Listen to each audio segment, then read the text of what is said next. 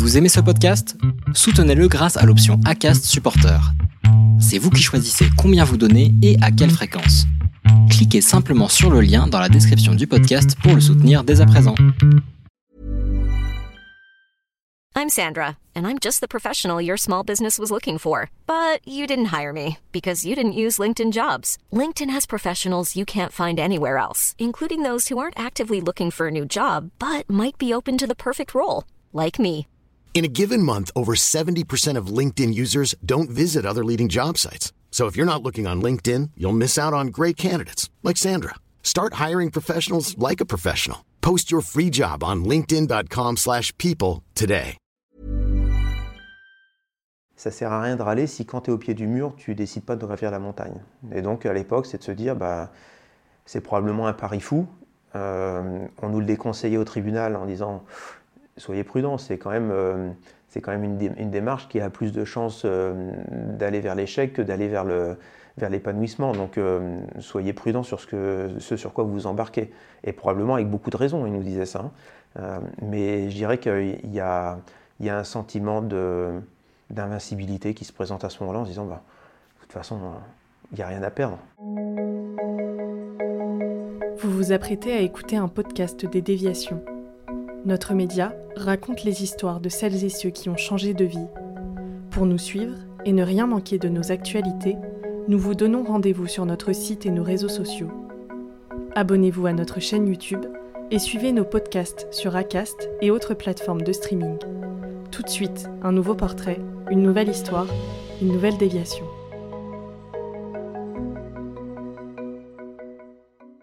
Eh bien bonjour, je suis Olivier Remoissonnet, je suis le dirigeant de la brosserie française et donc euh, propriétaire des marques euh, Bioseptile et Les Vertueux. Est-ce que, euh, Olivier, tu peux commencer par euh, me parler de toi quand tu étais petit, me parler de ton enfance, d'où tu es né, où est-ce que tu as grandi? Alors je suis un pur produit picard, je suis né à Senlis dans le sud de l'Oise et euh, j'ai vécu ma tendre enfance dans le village de Saint-Le-Desran, là où mes parents avaient leur, leur travail. Et quel était le travail de tes parents, justement? Mes parents étaient artisans coiffeurs. Ils étaient propriétaires de leur commerce et donc ils tenaient un salon de coiffure en couple euh, qui était hérité du côté paternel, euh, du côté de mon père, euh, puisque mon oncle était aussi artisan coiffeur et, et mon grand-père était artisan coiffeur également. Et l'autre côté de ta famille, c'était plus dans l'agriculture. Est-ce que tu peux m'en parler? Est-ce que tu as aussi un petit peu découvert ce milieu-là, passé du temps avec eux? L'autre côté de famille, c'est du, du côté maternel, des grands-parents agriculteurs. Euh, et donc, euh, ben, j'ai vécu aussi euh, mon enfance à mi-chemin entre, pendant les périodes d'école, le retour de l'école à passer faire un clin d'œil au salon de coiffure, et puis avant de rentrer à la maison, et puis les vacances, les mercredis, bien souvent avec les cousins à la ferme, euh, à se balader dans les bois, dans les champs, donc une vie euh, beaucoup dans la nature. Et est-ce que ces, ces vies-là que tu voyais, que ce soit la coiffure euh, ou l'agriculture, c'est des métiers qui te fascinaient, qui t'attiraient à l'époque ou pas du tout Juste, tu te disais, bah, ma famille ils font ça, mais moi, j'ai pas envie de suivre la lignée familiale? Le métier, les métiers m'ont toujours passionné parce que c'était faire quelque chose de ses mains.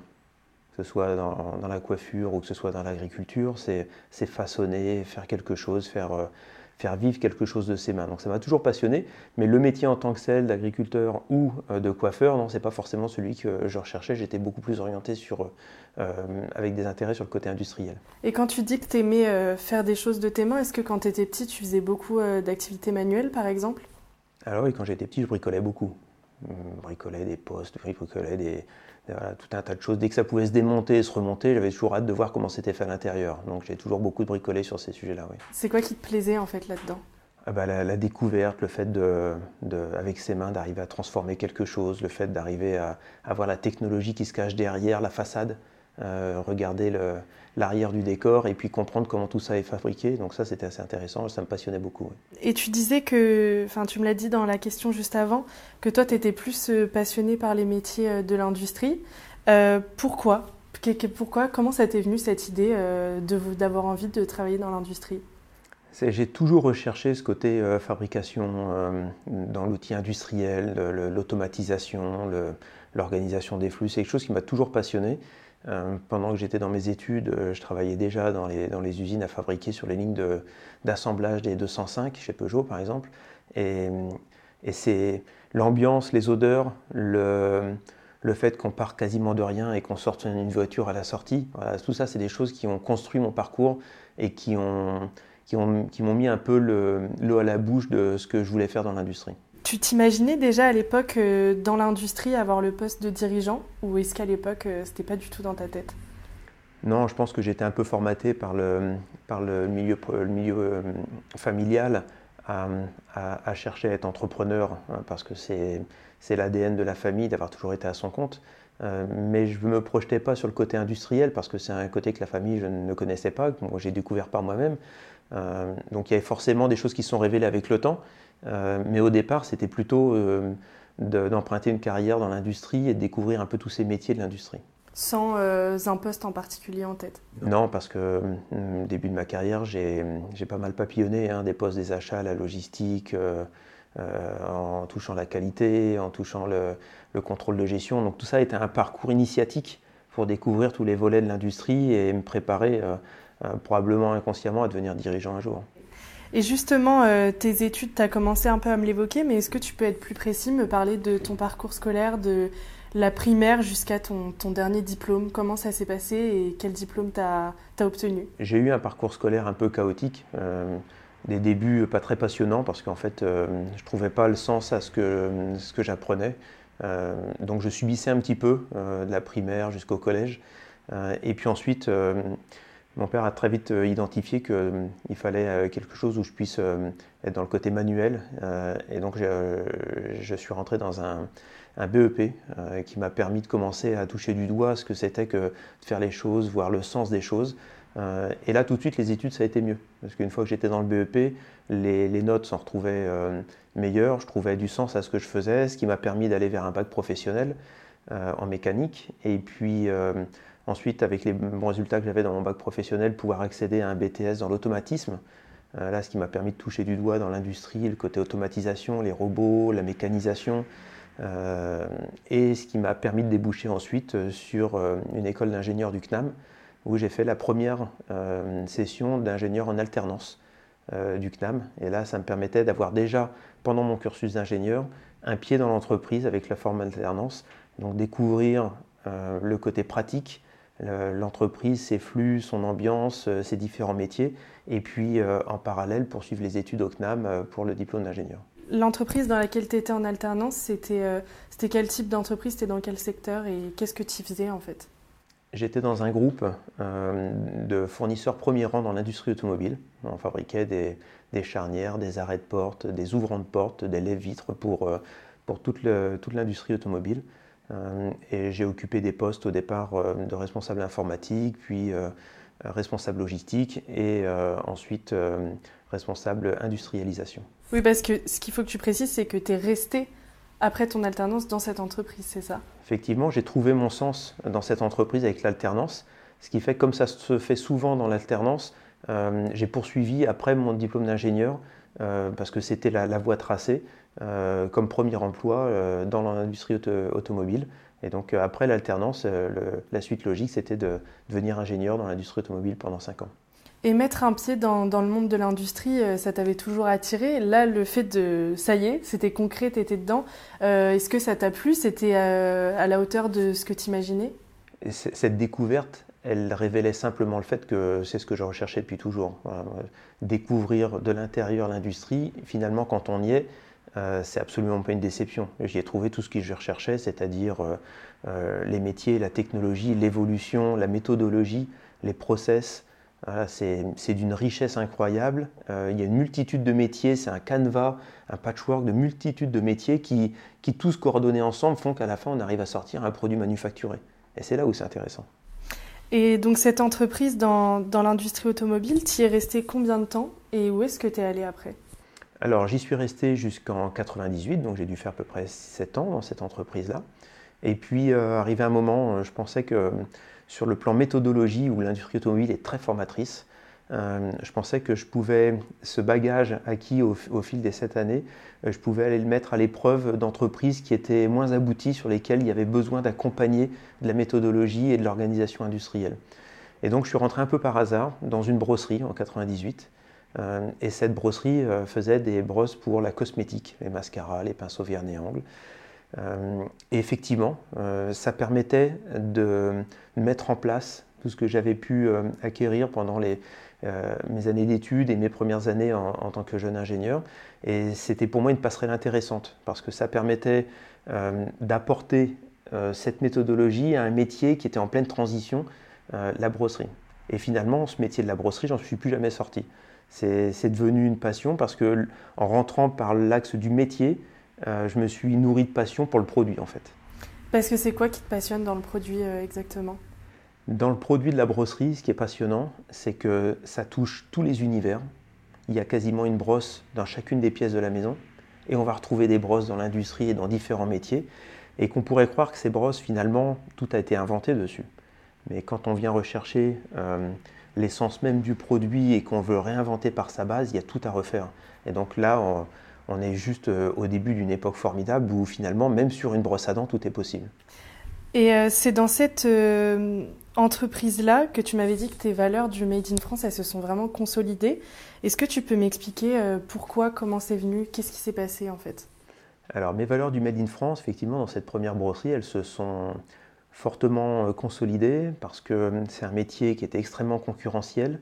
Il fallait lutter face à, la concurrence euh, du Made in ailleurs. Et, déjà à l'époque, je me rendais compte que cette bataille, elle était un petit peu perdue d'avance.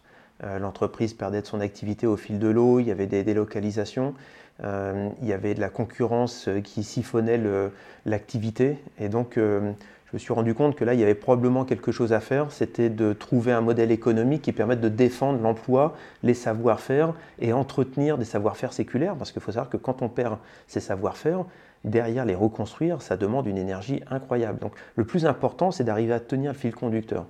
Et, cette expérience euh, qui a duré 9 euh, ans, euh, a, ancré chez moi l'idée qu'il y avait probablement une alternative à mettre en place. Ces valeurs-là que, que tu avais à l'époque, est-ce que tu avais l'impression d'être un peu le seul à les défendre ou est-ce qu'il y avait quand même des gens avec qui tu pouvais euh, les partager? Alors euh, déjà à l'époque, il y avait des gens avec qui les partager, parce qu'en fait, le tissu industriel, c'est une famille. Et donc même si on sait que c'est extrêmement chahuté, que c'est quelque chose qui est mis à rude épreuve, on y retrouve dans les entreprises des gens qui sont animés de la même volonté. Est-ce que ça, c'est suffisant pour arriver à transcender et faire en sorte que les produits ne se délocalisent pas Pas toujours. Preuve en est, les 30 dernières années ont été euh, révélatrices en ce sens. Mais ce n'est pas pour autant que les gens ne sont pas passionnés et que les gens n'ont pas envie de s'investir. C'est juste qu'il euh, n'y a pas eu l'alchimie, l'alignement de planètes, euh, la bonne idée au bon moment ou la bonne initiative au bon moment. Et on peut le regretter, dans multitude de métiers, une multitude d'entreprises, on peut le regretter. Mais au final, le plus important, c'est de se dire que si ce sursaut n'a pas eu lieu à un moment, qu'il ait lieu à un autre moment. En 2007, l'entreprise a fait faillite. Est-ce que tu peux euh, me le dire, me l'expliquer? Et euh, bah, qu'est-ce que tu as fait après, en fait, puisque tu as continué dans la brosserie Où est-ce que tu as atterri? Alors l'entreprise dans laquelle j'étais, cette brosserie, a, déposé le bilan en 2007. Euh, il n'y avait pas d'alternative de reprise. On était face là aussi à une époque de vague de délocalisation et de concurrence asiatique euh, qui était très forte sur ces métiers-là. Euh, et euh, on n'a pas trouvé l'équation pour arriver à, à, préserver ce savoir-faire. Et donc, moi, très vite, j'ai été sollicité par une autre entreprise à Beauvais qui fait de la brosserie euh, qui avait entendu parler euh, de, mes démarches et euh, la manière dont, je voulais défendre un petit peu ce métier. Et cette entreprise, en 2007, est-ce que tu peux me la présenter? Quelle était son étendue, son état, son nom aussi? Enfin, En 2007, c'était quoi cette entreprise à Beauvais? Cette entreprise en 2007, c'est une entreprise de brosserie qui a une vraie histoire patrimoniale sur le site, hein, puisqu'elle est installée depuis 1845. Et l'idée, c'est que le groupe auquel appartient cette entreprise euh, fédère déjà plusieurs brosseries et que euh, esseler ces brosseries euh, manqueront de poids. Donc l'idée, c'est de regrouper tout en un seul lieu, de regrouper les savoir-faire et de donner de l'élan à, un métier industriel pour la fabrication de produits grand public comme les brosses à dents. Et donc, quoi, toi, concrètement, pardon, quand tu es arrivé en 2007, c'était quoi ton, ton poste? En quoi tu les aidais? Parce qu'ils avaient, ils avaient aimé tes idées euh, dans la précédente brosserie, mais là, c'était quoi euh, ton job ici? Mon job en arrivant, c'est déjà de, comprendre les, flux entre toutes les entreprises. Donc, euh, j'arrive en étant nommé directeur logistique. très rapidement ensuite, je prends un poste à la partie contrôle de gestion.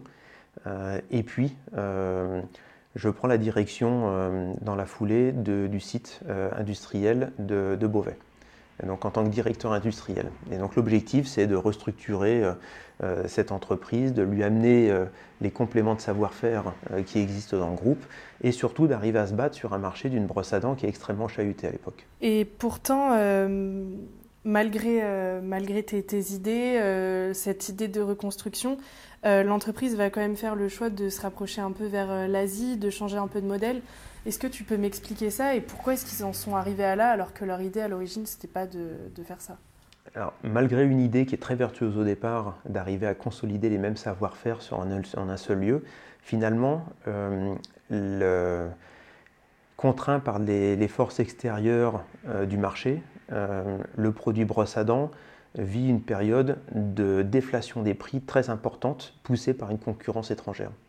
Et donc euh, cette concurrence étrangère porte sur les marques distributeurs un regard particulier d'aller travailler les produits de masse. Et le site de Beauvais n'est pas en mesure de réagir dans le délai où ça se passe, parce qu'il faudrait peut-être 8 euh, ou 10 ans pour amorcer une transition économique et faire face à ça. Et ça, ça se passe de manière très brutale en moins de 2 ans. Et donc en moins de 2 ans, il y a plus de la moitié voire les deux tiers de l'activité qui est siphonnée euh, par les pays à bas coût au niveau des marques distributeurs. Et donc c'est en octobre 2011 que l'entreprise est placée en redressement judiciaire. Et donc euh, ça, c'est la résultante euh, d'avoir tenté de résister à, la, à, la, délocalisation, mais d'y avoir mis un pied quand même en travaillant une partie de ses produits en Made in ailleurs, en tentant de préserver ce qui pouvait être fait en Made in France. Euh, mais c'est tellement violent en termes de calendrier et en termes de volume que finalement on ne fait pas d'un industriel un importateur en l'espace de quelques mois. Et on va vivre là presque 18 mois d'une galère sans nom à, à vivoter entre potentiels repreneurs, désillusions, euh, solutions qui avortent. Et toi justement, face à ces choix, face à cette chute euh, du modèle économique de l'entreprise, comment tu réagis? Enfin, Quelle est ta réaction au départ avant de décider de monter un plan? Vraiment juste le constat euh, des décisions qui ont été prises, euh, qu'est-ce que, ça te fait? Est-ce que tu es révolté? Alors, c'est, c'est, pas tant le sentiment de révolte, c'est le sentiment de ne pas subir la fatalité. Et donc, euh, avec les collègues de l'époque, c'est de trouver des solutions pour dire mais non, on peut continuer à le fabriquer en France. Donc, mettre des, modèles économiques en place, essayer de trouver des astuces de manière à ce qu'en en compte d'exploitation, on arrive à faire des produits moins chers, à essayer de contrecarrer l'idée que non, il n'y a pas le choix, ça doit finir en Asie. Euh, on fait une multitude de solutions et à chaque fois ces solutions n'aboutissent pas. C'est systématiquement la, la, solution made in ailleurs qui, euh, qui, est, reprise. Et donc là, j'ai le sentiment d'une colère intérieure qui fait que euh, on a probablement tenté des choses, mais on n'est pas allé jusqu'au bout. La preuve, c'est que ça finit par être délocalisé, alors qu'il doit y avoir d'autres chemins qui soient viables. Résultat, euh, donc en 2011, tu l'as dit, il y a un, redressement euh, judiciaire et on vous annonce que l'entreprise peut aller jusqu'à la liquidation. Euh, est-ce que tu peux m'expliquer ça, m'expliquer les, plus en détail les 18 mois que tu me disais qui ont été horribles? Ces 18 mois, ils sont entachés de plans de restructuration, en tentative de relance, en tentative de recherche de repreneurs. Et à l'époque, ça ne mobilise pas grand monde, il faut le reconnaître. Hein. À la barre du tribunal, il n'y a pas foule pour venir voir un peu ce qui se passe sur cette entreprise. L'idée reçue, c'est quand même qu'un produit de grande consommation comme une brosse à dents, ça ne sert à rien de lutter, c'est du made in ailleurs. Et donc, euh, après ces multitudes de, possibilités de rencontres, de reprises qui ont avorté, euh, le procureur de la République décide que bah, s'il n'y a pas de volet social à une reprise, alors il n'y aura pas euh, de reprise. Et au mois d'août 2012, euh, euh, il annonce que, euh, eh bien, en décembre 2012, la liquidation sera prononcée si une solution n'est pas trouvée.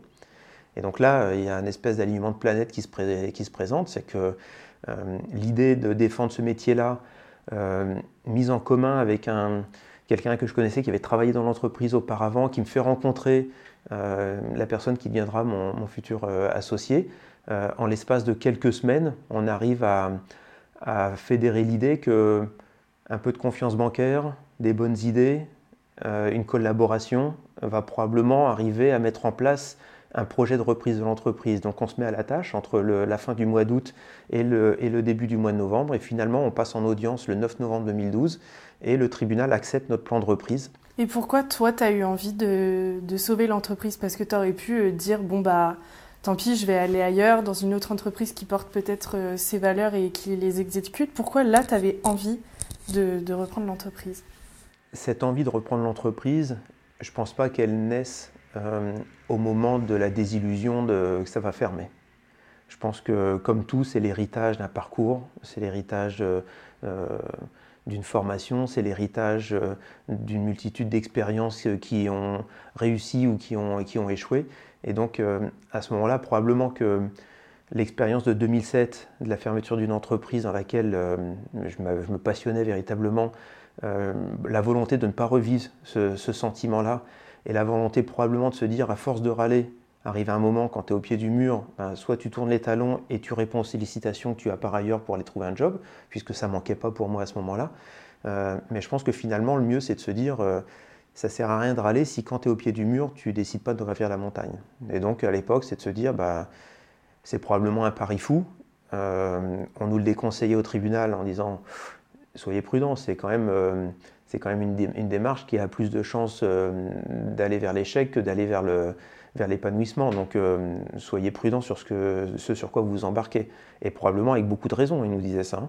Euh, mais je dirais qu'il y a, y a un sentiment d'invincibilité qui se présente à ce moment-là en se disant, bah, de toute façon, il n'y a rien à perdre. La seule chose que l'on a à faire, c'est tenter de préserver un savoir-faire qui est unique en France. Parce qu'il faut savoir qu'en 2012, bien que les années précédentes et les décennies précédentes, il y a eu plus de 40 brosseries qui fabriquaient des brosses à dents en France. En 2012, c'est la dernière.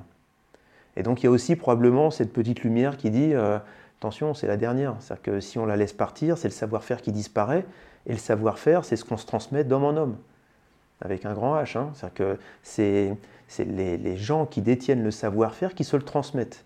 Quand la dernière disparaisse, on n'a plus rien à transmettre. Et donc, ben, quand on met tout ça euh, dans un checker et qu'on se couvre, finalement, il, sort un peu euh, quelque chose d'improbable qui est de se dire on va se lancer. Donc, euh, le tribunal, enfin le procureur de la République accepte que vous, votre plan de reprise.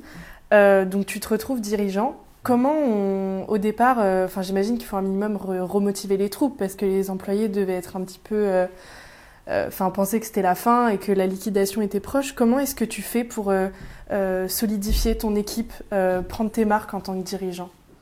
Euh, Au moment de la reprise, mobiliser les équipes, je je vais pas faire le, détour de on a réuni tout le monde et puis on s'est serré les coudes.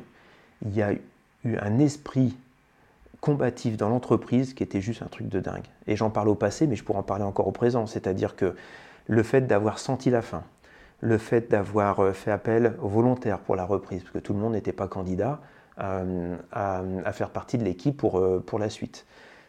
ça a créé un engouement, mais je le dis encore avec le sentiment que les poils se dressent là sous mon pull, hein.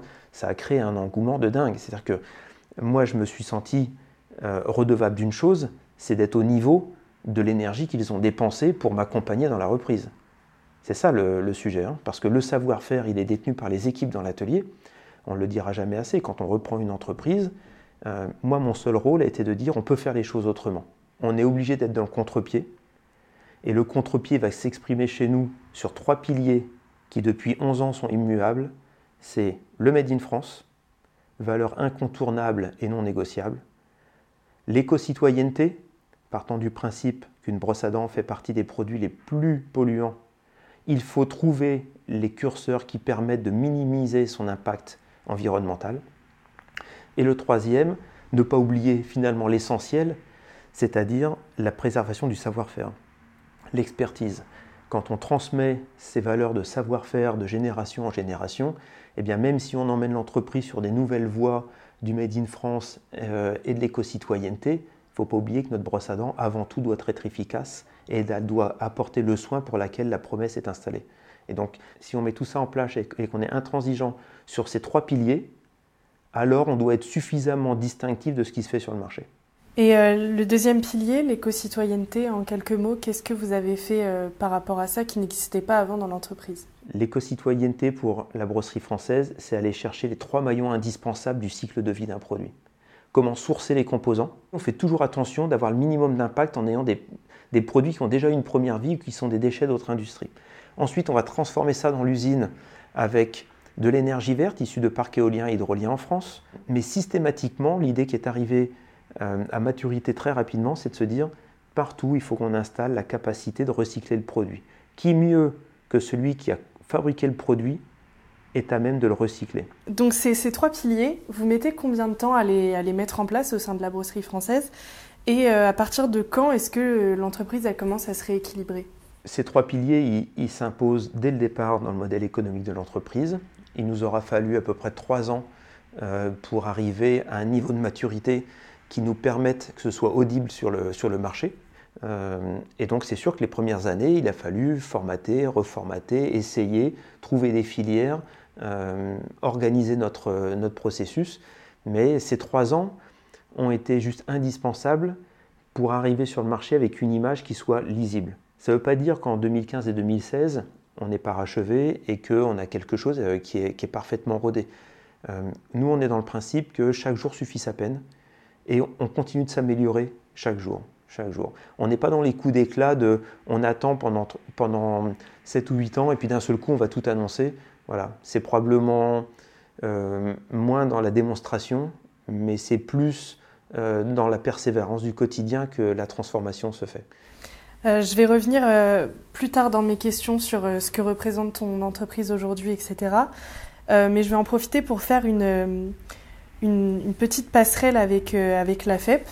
Euh, parce que cette façon de produire, ces trois piliers qui, ont fonctionné euh, chez vous, euh, toi, tu as eu envie aussi de, le partager à d'autres entreprises, de montrer qu'on peut produire différemment.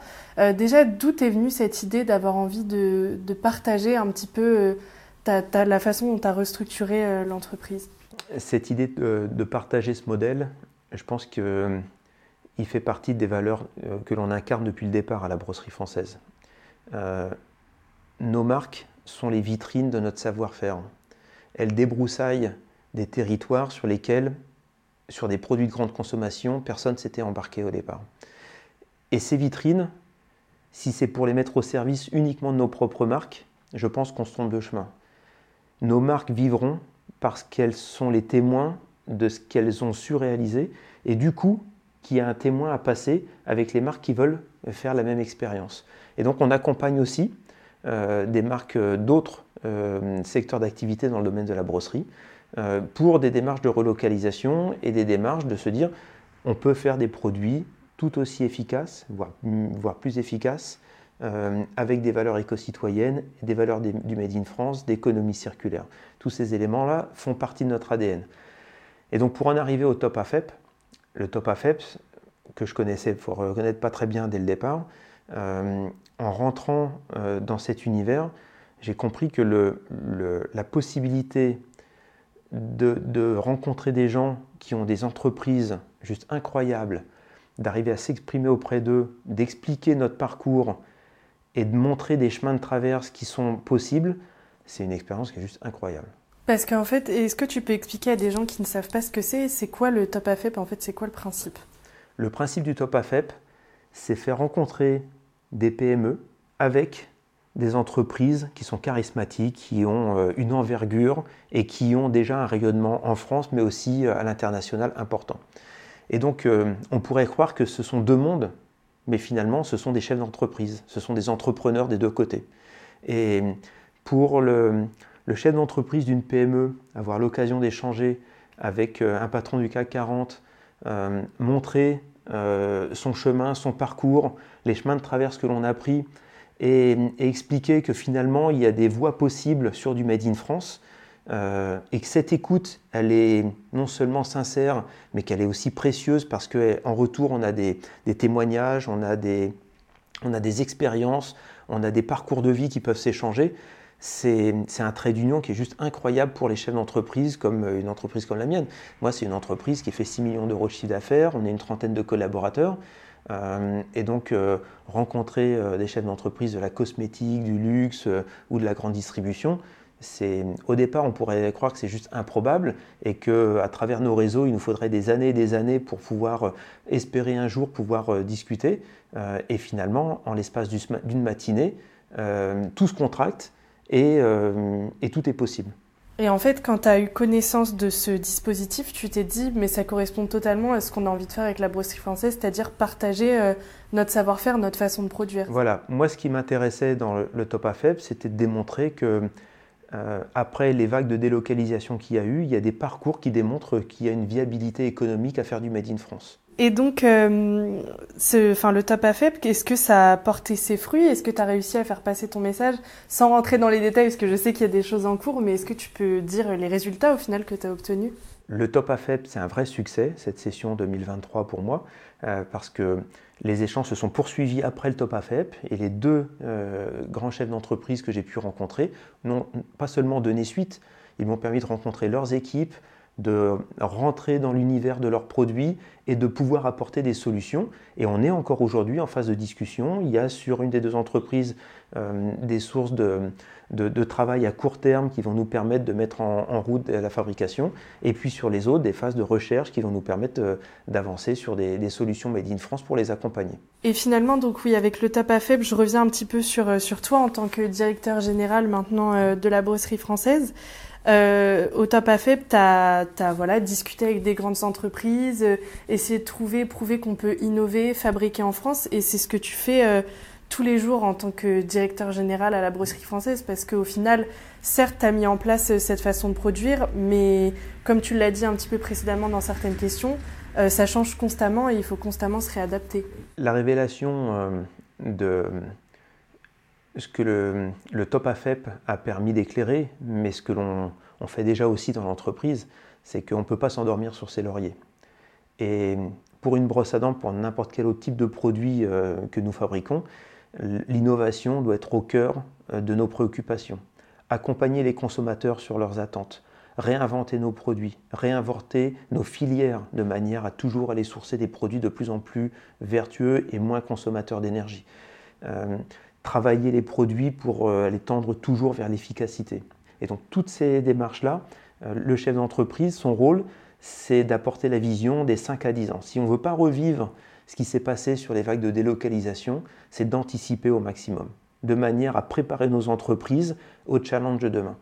Et en fait, les challenges de demain, on fait que les toucher du bout du doigt aujourd'hui, parce que l'énergie, les ressources, tous ces éléments qui tournent autour euh, du mieux vivre dans l'entreprise, d'attirer les talents dans des filières euh, qui en étaient dépourvues euh, encore pendant quelques années auparavant.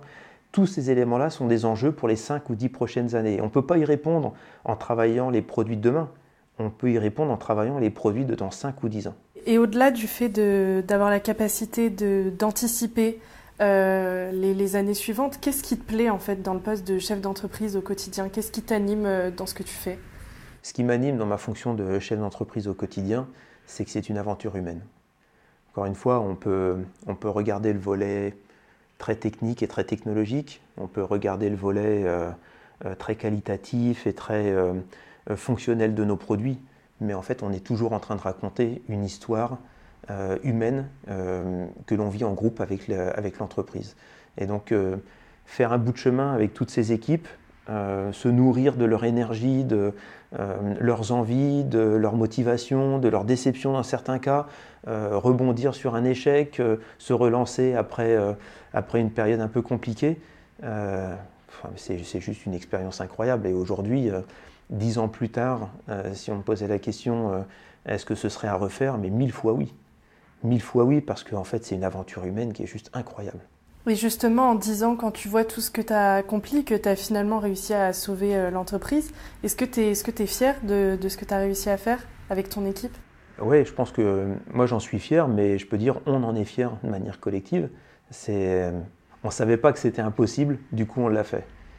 Et pour une brosse à dents, encore une fois, c'est, c'est 15 grammes de plastique que l'on a tous les jours, tous entre les mains, se dire qu'il n'y avait pas d'alternative et que 100% viendrait de 10 000 km, finalement, on est plutôt assez heureux et fier aujourd'hui de se dire qu'il y a une alternative dans les réseaux sélectifs, hein, des magasins bio comme les pharmacies, mais aussi dans la grande distribution, d'avoir dans chacun de ces univers une solution made in France qui est portée par une des marques de la brosserie française. Tu m'avais parlé d'une chose aussi qui t'avait rendu fier que, en 10 ans, c'est que tu avais euh, eu l'impression d'avoir suscité des vocations chez les jeunes euh, dans, dans, ce, dans ce milieu qu'est l'industrie et dans l'industrie euh, de la brosserie. Est-ce que tu peux, tu peux m'en parler de ça?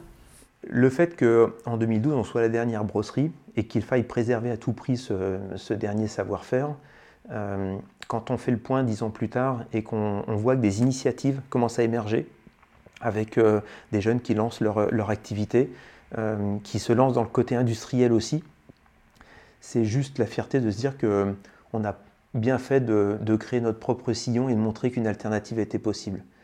Parce que si ce trait d'union n'avait pas existé il y a dix ans, aujourd'hui ce serait pratiquement impossible à faire, parce que les savoir-faire auraient disparu. Or aujourd'hui on a fait la démonstration en maintenant ces savoir-faire que le modèle économique peut se, peut dupliquer. Au final, l'intérêt c'est de ne pas rester les seuls parce que ça veut dire qu'on va être euh, trop fragile. L'intérêt, c'est de montrer que l'industrie, une fois qu'elle a su préserver son savoir-faire, elle peut s'étendre. Et qu'en créant, des, des, vocations, en lançant des activités, en se testant, bien sûr, certains vont, comme nous, ça nous est arrivé, de temps en temps essuyer un échec, mettre un genou par terre, mais le plus important, c'est de se relever et que demain, on soit 10 et qu'après-demain, on soit 100. Et justement, je voulais, euh, je voulais finir euh, sur ça, sur euh, une des choses dont on a discuté hier qui va avec ce sujet. C'est que tu me parlais qu'un de tes espoirs pour l'avenir, c'était de faire changer l'image que les enfants, les jeunes ont de l'industrie, notamment qu'ils la dessinent avec une, une torche. Est-ce que tu peux m'en parler, ça, et justement me parler de l'espoir que tu as de montrer que bah, ça peut évoluer et que l'industrie, c'est pas, comme tu disais avant, l'industrie de papa comme avant. Aujourd'hui, ça a changé.